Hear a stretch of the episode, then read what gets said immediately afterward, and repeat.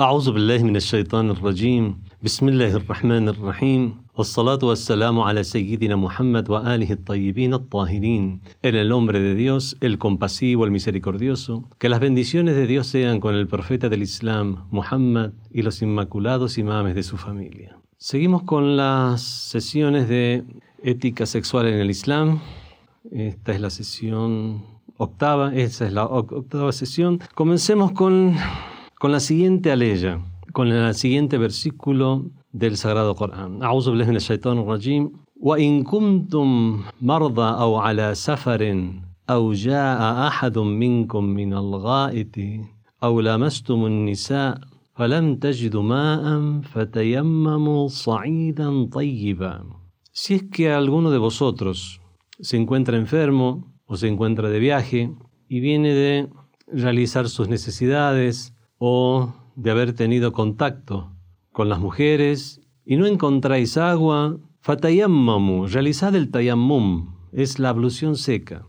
Sa'idan tayyiban, con una tierra excelente, pura.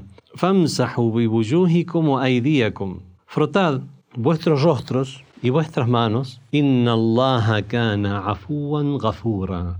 Ciertamente que Dios es condescendiente, perdonador. Esta ley del Sagrado Corán se refiere a una, a una norma que es la de realizar el tayammum. El tayammum significa la ablución seca.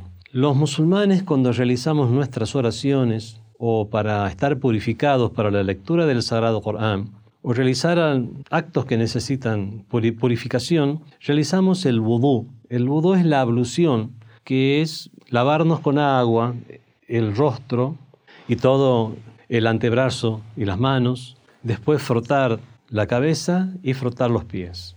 Pasar la mano sobre la cabeza y pasar la mano sobre los pies. Eso es lo que ritualmente se conoce como la ablución, el vudú. Esta ley del Sagrado Corán nos dice que si una persona estando enfermo o está de viaje y no puede encontrar agua, si el agua le hace mal por estar enfermo no puede encontrar agua por estar de viaje o tiene muy poca agua y tiene que usarla solamente para beber o tiene que racionarla. Y una persona eh, necesita hacer el vudú, ya sea porque venga de realizar sus necesidades fisiológicas o por haber tenido la amastumun nisaa, tú tuviste contacto con las mujeres, realizad el tayammum. Y dice que hay que hacer el tayammum, sea con tierra, arena, con algo que sea de suelo natural, sa'idan tayyiban, algo que provenga del suelo y que sea puro, se puede realizar este tayammum.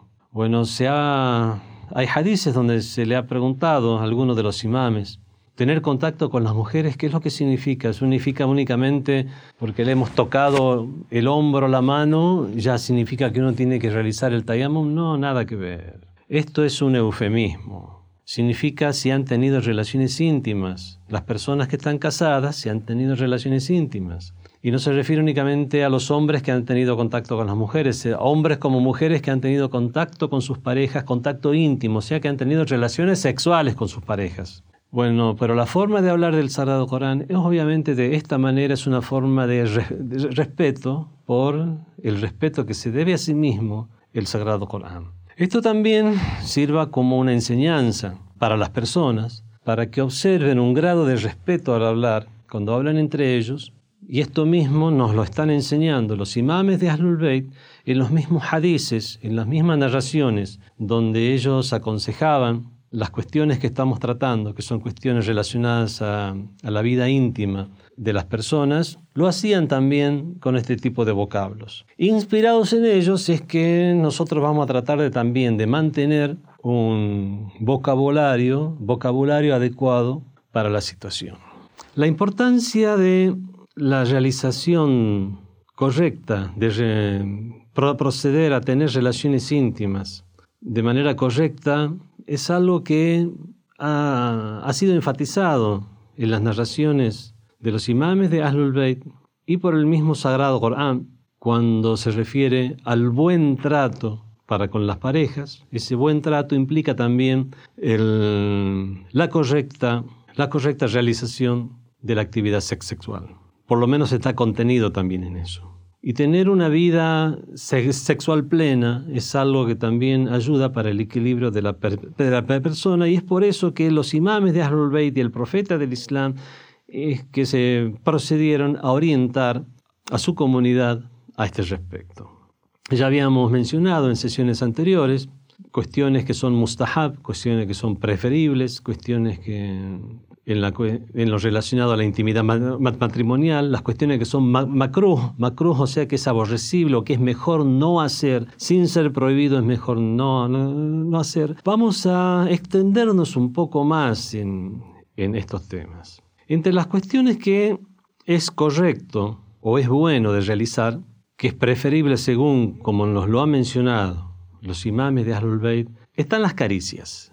Bueno, esto ya, ya lo dimos a entender. Ya lo dimos a entender cuando mencionamos esos hadices, como el hadiz del profeta del Islam que dice, cuando llegues con tu, con tu esposa, no seas como un pájaro que baja, picotea y después sale volando, sino permanece.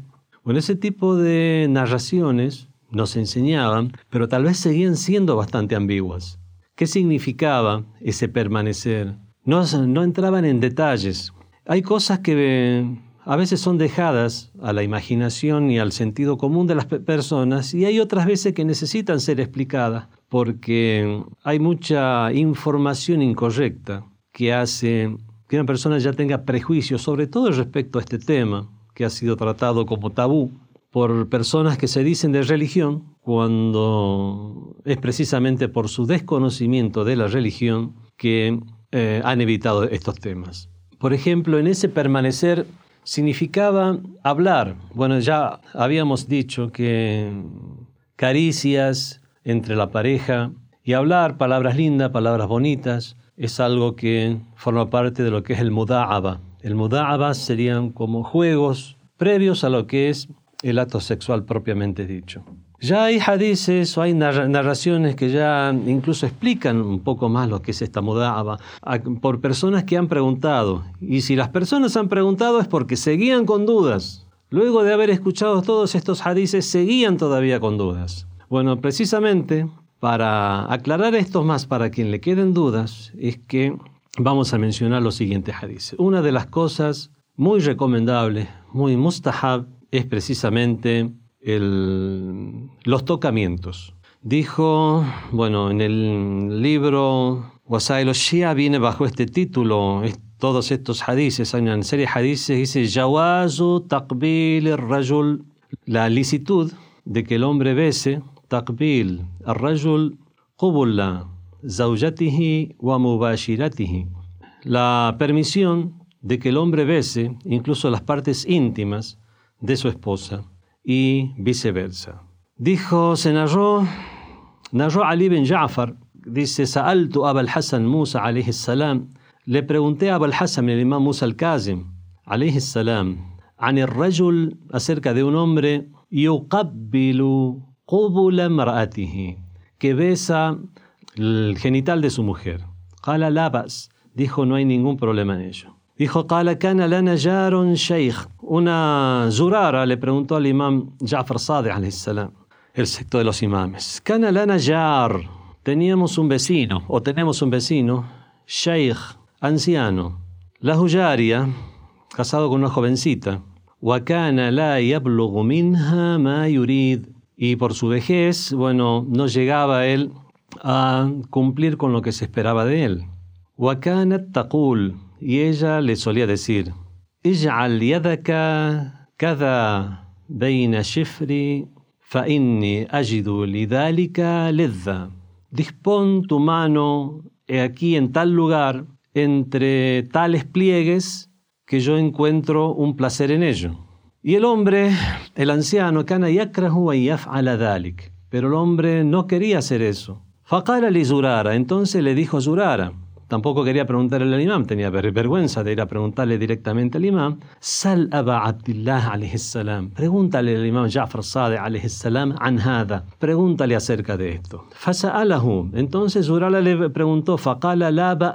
No hay ningún problema. La ba's an yasta'ina bikulli shay'in min jasadihi alayha. No hay problema en que él se valga de cualquier parte de su cuerpo con ella. ولكن لا يستعين بغير جسده عليها pero que no se valga de algo que no es de su cuerpo. Bueno, con esto queda muy en claro que no hay absolutamente ningún problema. Ese labas es muy claro en las narraciones. No solamente indica permisión, sino que mucho más allá de la permisión. Y eh, en el contexto de todos estos hadices implican que forma parte de la mudaba o juegos de caricias tan preferibles en el Islam. Dice, pero no se valga de algo fuera de su cuerpo. Y aquí hay una, hay una orientación para no utilizar algo fuera del cuerpo. También se narró de Zurara, culto le ave Abdullah. Ahora, no estoy dando con esto ninguna fatua, ningún juicio, al contrario, según las fatuas tampoco habría ninguna prohibición del el uso de algún implemento artificial, sino que eh, estamos siguiendo aquí los consejos de los imames que no es, no es bueno, es mejor que no. An Abid ben Zurara, de Abid el hijo de Zurara, que dice, que narró, قلت لأبي عبد الله, le dije a Abi Abdullah عليه السلام, الرجل يكون عنده جوار فلا يقدر على أن يطأهن يعمل لهن شيئا يتلذذن يتلذذنهن به un hombre a lo mejor tiene eh, esposas con, y no puede cumplir con ellas. Puede hacer algo para que ellas tengan placer. Qala, amma ma kana min jasadihi, Con, cual, con cualquier parte que sea de su propio cuerpo no hay ningún problema en ello. Se narró del imam, del octavo imam, Ali ibn Musa Rida, al-Salam, an el rajul عليه السلام عن الرجل يلمس فرج جاريته حتى تنزل الماء من غير أن يباشر. Bueno, esto ya es un poco más, más gráfico y específico. Dice una, dice una persona, le preguntó al imam Ali ibn Musa Rida alayhi salam de un hombre, Yalmasu, que toca faraya yariyatihi, las genitales de su esposa joven, hatta tanzil alma min ghairi an yubashira, hasta que ella llega a al culmen de placer, pero sin que haya habido el, contacto directo, el coito propiamente dicho. Y abazubiha biadihi, sino solamente jugando con ella con su mano. Si se produce lo que es el inzal, si es que realmente llega a haber, a segregar algún algún líquido, eh, eso implica el ghusl, y si no, no. También de An Abi Abdullah alayhi salam, del secto de los imames Jafar Sadiq alayhi salam, dice el narrador, Sa'altuhu anil mar'a, le pregunté acerca de la mujer, Tara filmanam ma yara rajul, que a veces puede llegar a ver en sueños lo que usualmente más le sucede a los hombres, que es eh, tener sueños y llegar a tener una emisión de semen en sueños. Dice, le preguntó acerca de una mujer que llega a ver lo que usualmente más se da en los hombres. in anzalat Si es que al tener eso, al, tener, al sucederle eso, llega a emitir alguna especie de líquido, tiene que realizar el gusto. Y si no, no, no es necesario que haga ningún gusto, que no haga ningún baño ritual. También se narró del mismo imán, bueno, hadices que están todos en este mismo sentido, no vamos a repetirlos, pero todo esto entra en lo que es parte de lo que son, estamos hablando acerca de lo, de lo que es el, el goce de la pareja dentro de lo que es la sana realización de la actividad sexual, dentro del Islam incluso, lo cual no debe considerarse tabú de ninguna manera. Bueno, y muchas otras cuestiones ya más gráficas que jugar con los esposos entre ellos, parte de sus cuerpos y ese tipo de cuestiones que ya queda para la imaginación de las personas. Con estos hadices sirvan como botón de muestra que los alcances de la intimidad son mucho mayores de lo que podría llegar a pensarse inicialmente por parte de aquellas personas que lamentablemente confunden la religiosidad en el Islam con la religiosidad que es propagada por otras religiones o que era promovida por otras religiones en la antigüedad y ya ha quedado de esta manera en el imaginario popular. La realización de estas cuestiones que estamos hablando dentro de lo que es el matrimonio, cuando ya hay un contrato matrimonial, la realización de esto incluso incluye recompensas por parte de Dios. Otra de las cuestiones que son mustahab o que son preferibles es hacer el vudú, o sea, tener la ablución antes de, la consumación del acto sexual. También otra de las cuestiones que son preferibles es tener recortado el vello púbico. Esto se trata tanto este tipo de temas o este tema de tener recortado el vello público se trata tanto dentro de este tema, que es el tema de las relaciones sexuales, como dentro del tema del acicalamiento en general, que una persona es bueno que se recorte el hombre la barba, es más, incluso hay hadices que se despeje un poco de la mejilla o del, o del cuello, o por ejemplo el hecho de cortarse o recortarse el pelo de las axilas, los pelos de las axilas, esto siempre en el Islam, por una cuestión de higiene, es recomendable para personas en todas las edades. Y ahora con respecto al vello del pubis, también es recomendable, bueno, recordarse es una cosa y otra cosa es depilarse. Los hombres tampoco ahora vayan a buscar inmediatamente los cosméticos de sus esposas para que se hagan una depilación o sí, si lo quieren hacer no hay ningún problema, pero es recortarse, o sea, no tener esa, esa mata de pelos en, en las axilas.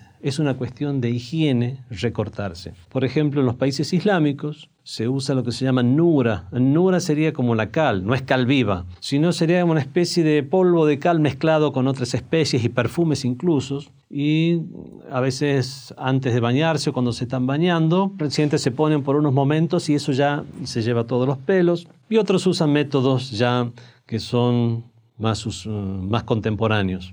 Eso es bueno de eh, sacarse el pelo los pelos de las axilas por una cuestión de higiene en general. Y el pelo del vello púbico es muy recomendable, es muy recomendable por lo menos recortarse antes de las relaciones íntimas. Y, y, a este respecto también tenemos que decir lo siguiente, así como en el Islam enseña una cosa, después a lo mejor de otra enseñanza, porque las situaciones no son las más favorables para las enseñanzas originales del Islam.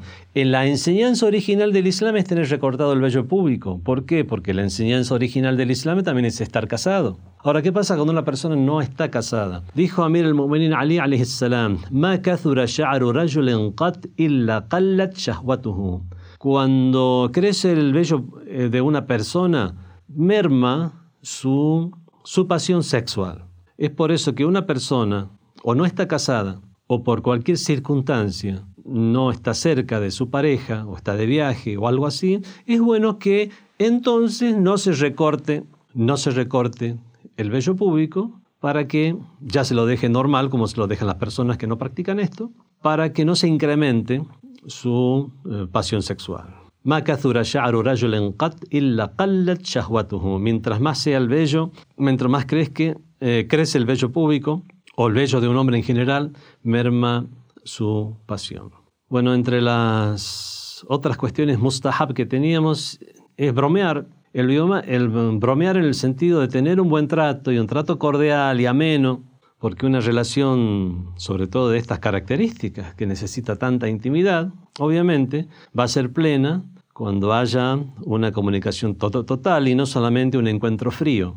Usar perfumes, tanto el hombre como la mujer, antes de la relación sexual. Eh, ya habíamos hablado acerca de acicalarse y cómo los hombres también deben acicalarse, tienen que preocuparse por acicalarse porque las mujeres también quieren ver a un hombre acicalado y que la mujer también use, aunque sea una pequeña cadenita, algo que muestre su femineidad. Esto es lo recomendable. Y ya habíamos mencionado los diferentes tipos de caricia, ya con detalles incluso. Entre las cuestiones recomendables también está, si bien habíamos mencionado como cuestión macruz o aborrecible en, alguna sesión anterior las relaciones íntimas al principio del mes, hay una excepción que es la primera noche del mes de Ramadán. La primera noche del mes de Ramadán es muy, pero muy recomendable, también por la ley del Sagrado Corán, que, que permite esto. La historia del ayuno es de tal manera que en los albores del Islam el ayuno no era como lo conocemos hoy en día, sino que el ayuno era de la siguiente manera. Una persona no comía durante todo el día mientras estaba el sol, el sol en el horizonte, mientras se podía ver el sol. Después del magre, después del ocaso, una persona podía comer únicamente por un periodo muy corto, que es Waqtul Fadilat el Maghreb, o sea, el tiempo preferible para hacer el rezo del ocaso, que es desde que se, desde que se produjo el Magreb hasta que desaparece el rojizo por el occidente, que es el lugar donde se puso el sol. Y después ya toda la noche no podían ni comer y las relaciones íntimas no podían tenerlas en, absolutamente en todo el mes. Después, como una permisión, llegó a regularse el ayuno como lo conocemos hoy en día, que durante las noches no hay problema en beber, comer, tener relaciones íntimas. Y al ser revelada este cambio se produjo con la ley que fue revelada que os, es lícito para vosotros estar con vuestras mujeres. y es así que desde la misma primera noche del Ramadán, a pesar de ser el primero de mes, es recomendable en ese mes como excepción la relación íntima. Ya hemos mencionado también, también las noches de, de lunes, martes, jueves, viernes, el mediodía del jueves, la tarde del viernes, etc.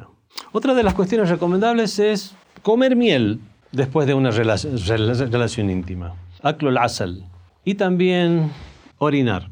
Orinar después de una relación íntima es algo que también está escrito como una recomendación en las narraciones. Hay cosas que ya no figuran dentro de lo que son las recomendaciones, sino serían ya cuestiones permitidas en general. Entre las permitidas en general, bueno, ya hay una serie de cuestiones bastante gráficas que creo que no es necesario mencionar, ya con lo que hemos mencionado acerca de las permisiones y prohibiciones es suficiente para dejarlo al imaginario producto del al imaginario de la gente producto del sentido común. Y en todo caso si hay alguna pregunta específica pueden llegar a contactarse de manera privada.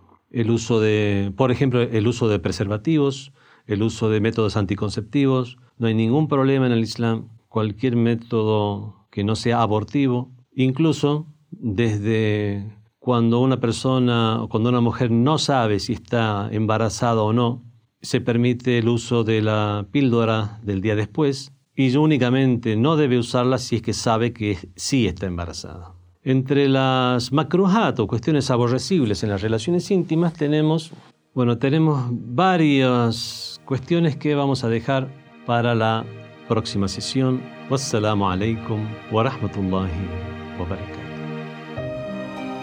Fátima TV, saberes que iluminan el alma. Síguenos en youtube.com slash Fátima TV ES o en nuestro sitio web fatimatv.es.